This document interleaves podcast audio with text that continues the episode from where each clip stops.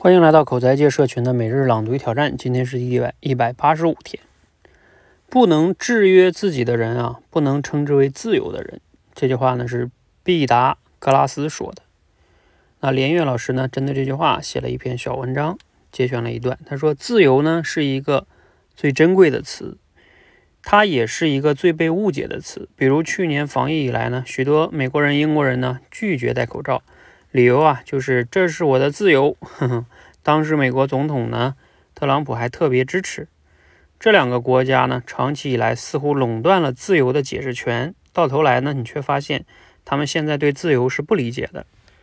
他们追求的是一种低等动物似的自由，盲目的自由、愚昧的自由、自残的自由、零欺凌的自由、伤天害理的自由。回到西方文明的源头啊，就像今天。毕达哥拉斯这句话，就会发现现在的美西方呢，已经背弃了自己的自由传统，数典忘祖，大逆不道。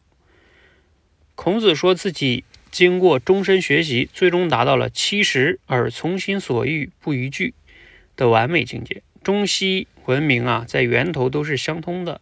孔子说的矩啊，就是毕达哥拉斯说的约束。而从心所欲呢，就是自由的状态。这种自由呢，才是真正的人性的高贵的自由。需要一个人持续的反省、自律、精进，才可得到。以孔子大才啊，七十岁才得自由。中国人现在教育孩子呢，守规矩还是重点，仍然按照孔子的路线，人生进阶。只有守规矩、谈自由呢，才有意义。中国人在防疫中戴口罩无比自觉，遵守一切防疫规则，就是文明软实力的体现。好，连岳老师的文章哈。那读了今天内容呢，有哪些启发和思考哈？你是如何理解自由的呢？哎，这自由这个话题啊，确实挺大的。嗯，想想呢，我们每个人都渴望自由，但是你说我们到底想要的自由是什么呢？我以前也看过挺多老师分享过关于自由的这种话题。嗯，我记得以前吴凡老师就说过，这个自由跟自在是不一样的。其实有的时候我们很多人想要的不是自由，而是自在。自在是什么呢？自在就是说，啊，你一天对吧，想吃就吃，想睡就睡，想玩就玩，想干什么干什么，不想干什么就不干什么，这就是自在，活得很自在，是不是？这是自在的状态，这不叫自由。啊，那自由是什么呢？自由啊，它背后其实是要面临着选择，要承担相应的责任，就是你要一定要为你的选择负责。比如说像有些人创业，是吧？你创业你就自由了呀，你上下班时间你做什么全是你自己决定，是不是很自由？但是这个自由跟自在可不一样，哈哈，你你需要承担为你的所有的选择承担后果。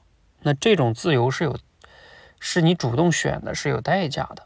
跟自在，自在有时候没有没有代价。比如说你，你现在想干什么就干什么，不干什么就不干什么。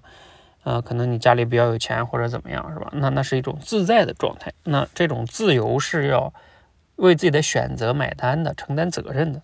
那这是一种，嗯，这种自由的背后哈。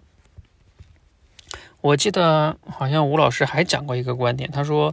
真正的哈，更底层的一个自由呢，是你要找到一件事情，啊，或者是一个什么哈，你要成为他的那种，就是你要投入到那件事情那个使命之中去，那种你会能获得一个更加深刻的自由。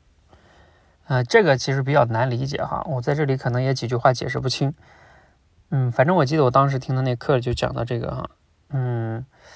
其实我现在大概想了想，应该是这样的一种状态哈，就是说，比如说你有非常多的自由，式你可以选择你做什么不做什么，你创业也好或者什么也好，但是你会发现，如果你一直在选择，一直在去寻找啊，永远要去想我做什么是对的，那这个时候人也会比较痛苦的。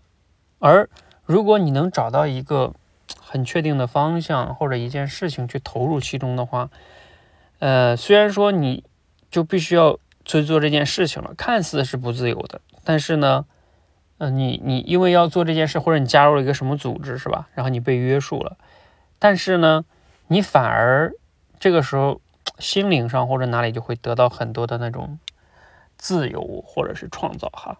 但这第三点不太好，不太好讲。嗯，推荐大家有时间可以去找找那个课哈。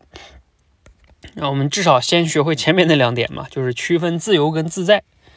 嗯，对吧？就是你想要的自由可能只是自在而已，那不是真正的自由。自由至少在我看来，你得承担你所有选择带来的责任哈。好，那希望呢今天的分享呢给你带来一些思考和启发。欢迎和我们每日朗读与挑战持续的输入、思考、输出，口才会变得更好。谢谢。